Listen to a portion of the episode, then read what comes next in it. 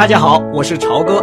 现在您听到的是专辑《听朝歌读名著》，请大家收听《战争风云》。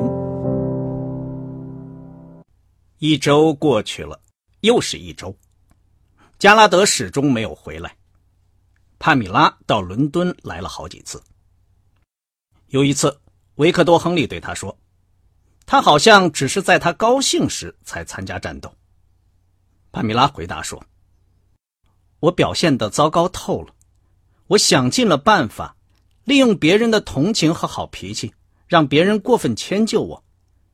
我很快就要被关在营房里听候处分了。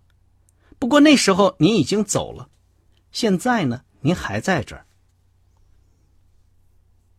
这里的美国人都认为帕克·亨利找了一个年轻的空军妇女辅助队员做情人。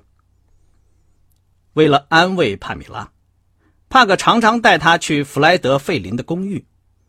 公寓在英国和美国人聚会中心贝尔格拉夫广场上。自从费林跟罗达在圣诞夜争吵以后不久，德国人因为费林透露了汉堡被炸的一些实际情况，就把他驱逐出境了。费林又来到伦敦，和伦敦的姑娘们打得火热。据他自己说，他常常是精疲力尽的到广播室去。他那些关于战时英国的鼓舞人心的动人描写，引起了美国人民的深切同情。可是孤立派认为他显然是拿了英国人的钱。维克多·亨利第二次把帕米拉带到这个公寓的时候，费林在过道里单独碰见帕格时说。尊敬的亨利先生，您是在偷着干吧？他个子很小，可是看上去很老练。她是我朋友的女儿，不错。陶吉塔斯波利也是我的老朋友。对了，就是他。他的未婚夫是一个英国皇家空军飞行员，在战斗中失踪了。费林的大圆脸上浮出会心的微笑。原来如此，他应该找一点安慰呀。帕克抬头望望他，这位记者身高六英尺多，体格健壮。你是想好好挨一顿揍吗？费林的笑容消失了。帕克，你这样认真吗？是的，我很认真。我不过问问罢了。罗达有信吗？他非常想念我。纽约乌烟瘴气，他很厌烦，那儿的天气又热得受不了。这种情况太正常了。我的老朋友罗达，进出这所公寓的男人经常有妇女作伴，通常都带着几分醉意。这些人中有陆军和陆军航空兵团的观察员、报社记者、电影演员、商人。他们跟帕米拉跳舞。开玩笑，但都把他当做维克多·亨利的情人，不来打扰他。九月初的一天，有一次，帕格和帕米拉在他的公寓里喝酒，谈到了这些事情。帕格说：“淫乱，淫乱，仍然是战争和淫乱，除此之外都不时髦。”帕米拉睁大了眼睛望着他，哎呀！想不到你还是莎士比亚专家呢，帕米拉。除了西部小说，《圣经》和莎士比亚是我作为消遣的仅有的读物。帕克相当严肃地说：“读这些书很有益，干海军这一行可以有机会读不少的莎士比亚。”嗯，我们这里可谈不上是淫乱，帕米拉说，只是人们不知道罢了。你是在抱怨吗，姑娘？当然不是，你这个笨老头子，我都不敢想象你的妻子怎么能受得了你。啊，我可是个好脾气、有耐心、从不埋怨别人的好伴侣。上帝保佑你，你说的真是不错。这个时候，空袭警报忽然鬼哭狼嚎的尖叫起来。帕克尽管听过多次。仍然感到心脏都快要停止跳动。天哪，帕米拉说：“他们来了，那不是吗？倒霉的战斗机司令部干什么去了？”他和维克多·亨利并肩站在他起居室外的小阳台上，手里拿着加冰的威士忌，注视着一排排组成不整齐的大 V 字形的轰炸机群。飞机飞过蔚蓝色的晴朗的天空。在暗淡的夕阳中，清晰地展现在面前。高射炮在到处发射，但他们只是在轰炸机群附近冒出白色和黑色的烟团，好像并没有起到别的作用。恐怕是在最南边和战斗机护航队干上了。维克多·亨利的声音有些发颤，轰炸机的数目使他大为吃惊。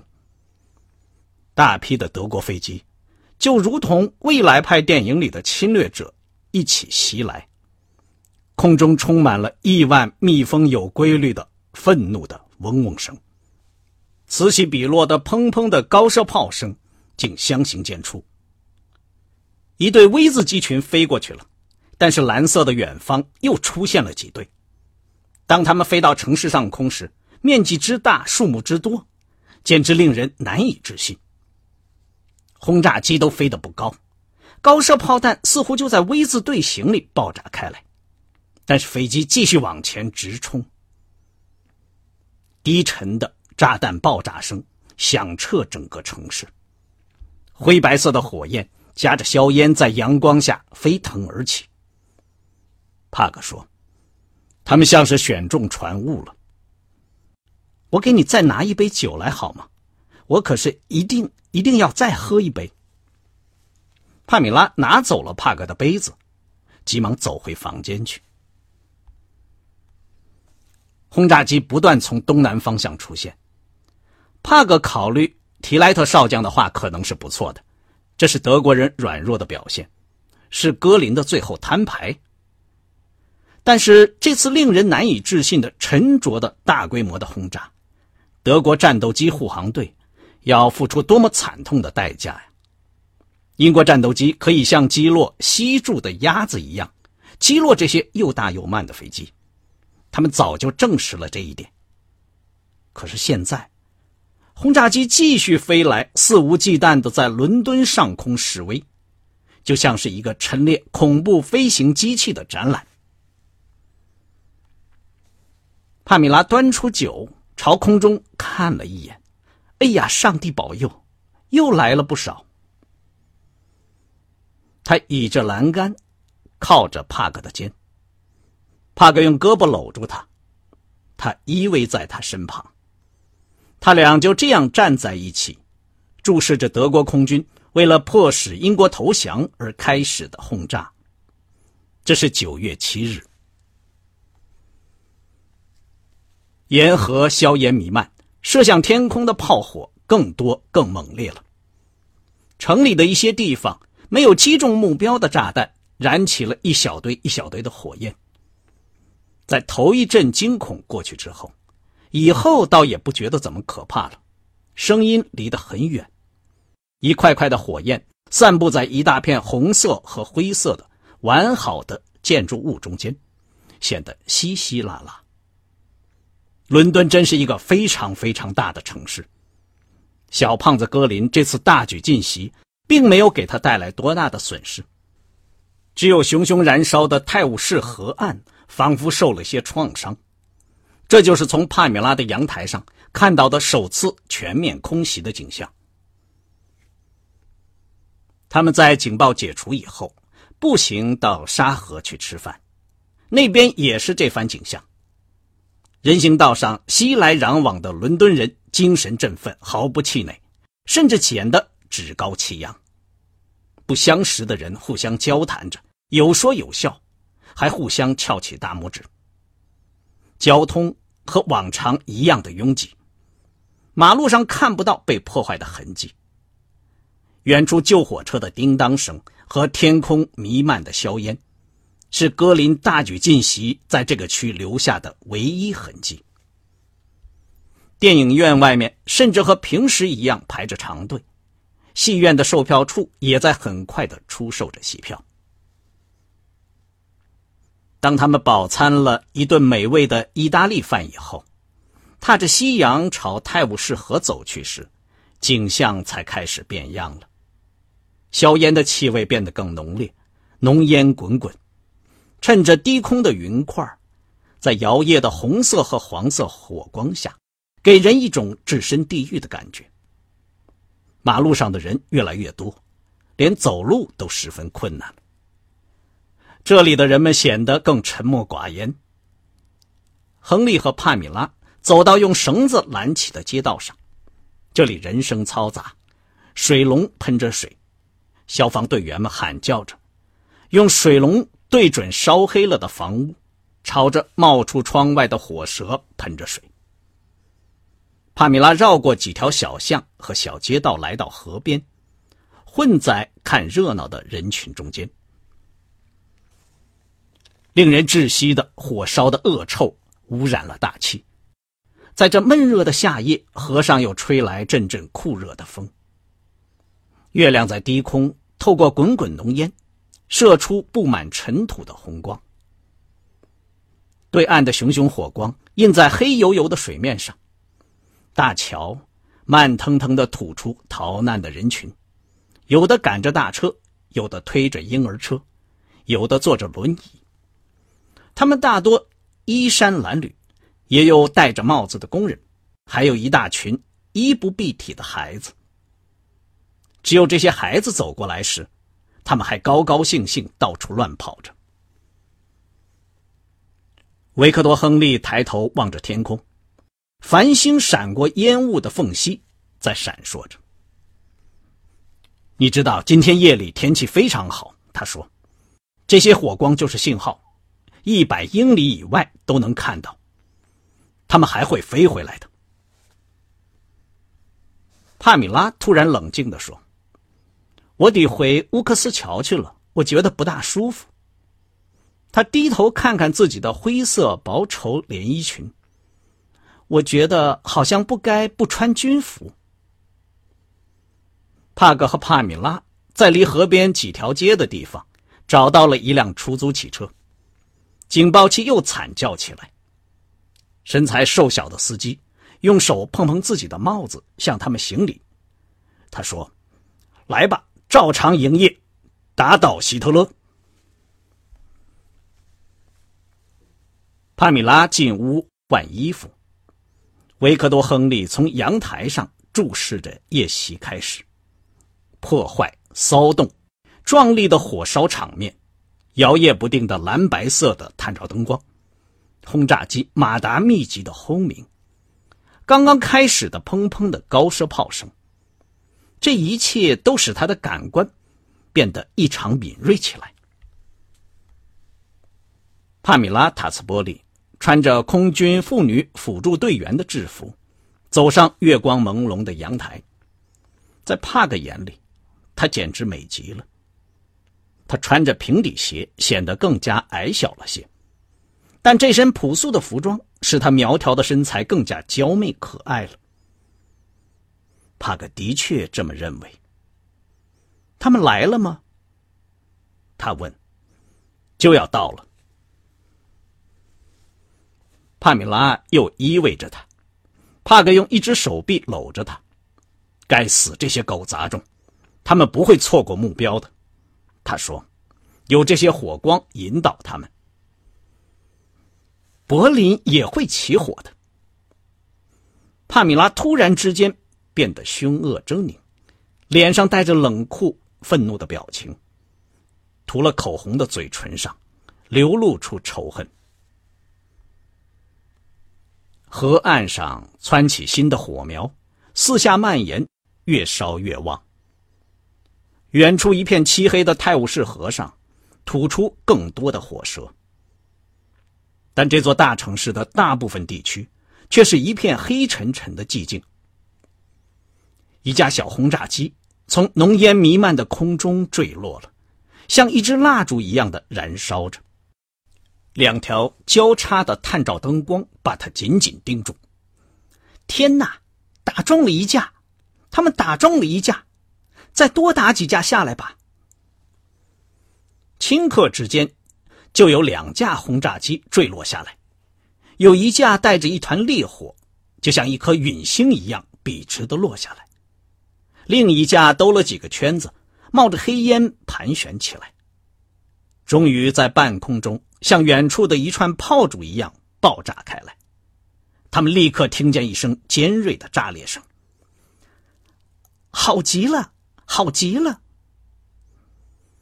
这个时候，电话铃响。哎呀，帕米拉尖声大笑起来，一定是乌克斯乔来的电话，他们要召回开小差的人，说不定要请我上军事法庭呢。他过了一会儿回来，带着困惑的表情说：“好像是你的电话，谁打来的？”他不肯说，好像很重要。很不耐烦。帕格接了电话，是提莱特将军的声音，是亨利吗？好极了，您的朋友费林建议我往这里给您打电话试试。您还记得吧？两个星期以前，有天早晨您去拜访的一个胖老头，他说您为了工作想参加一次小小的远征，去看看熟悉的异国风光，还记得这话吗？维克多·亨利感到脊背一凉。我记得。那么这次旅行就要开始了。要是您感兴趣的话，今天晚上等这次倒霉的空袭结束以后，我来看您，再详细告诉您吧。喂，亨利，您听见了吗？听见了，少将。您参加这次旅行吗？我嘛，天晓得，亲爱的。当然不了，我是个胆小的老头子，旅途奔波对我已经不适合了。再说也没有人请我去呀。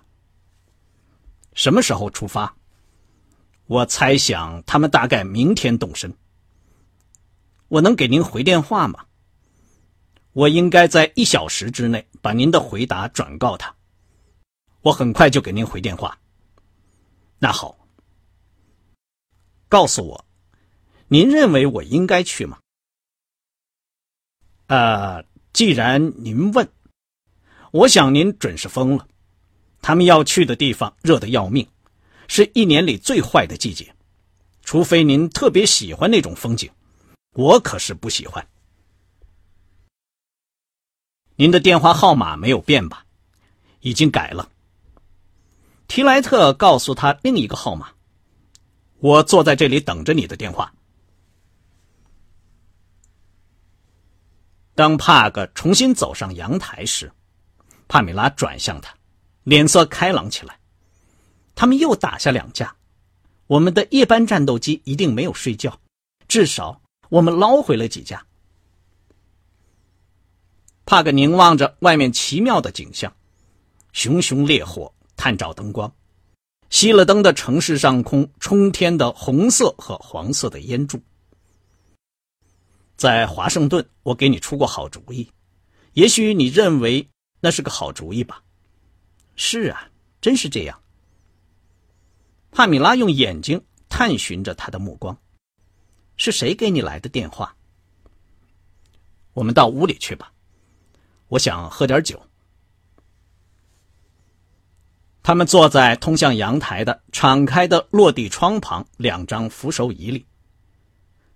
帕格朝前扶着身子，用胳膊肘撑着膝盖，双手捧着酒杯。帕米拉，英国皇家空军明天晚上要轰炸柏林，看来他们已经请我去当观察员了。帕米拉的脸在暗淡的灯光下绷紧了，他咬着下嘴唇，凝望着他，这种表情并不讨人喜欢。他的眼睛就像猫头鹰一样瞪得滚圆。我知道了，你去不去？我正在考虑。我认为这是个混账的馊主意，提莱特少将也认为这样。可是，他同时又转达了这次邀请，我就不得不接受，否则我只有溜走。奇怪，他们为什么要邀请你？你又不是空军。你们的首相先生见到我的时候，随便提了一句，他显然有很好的记忆力。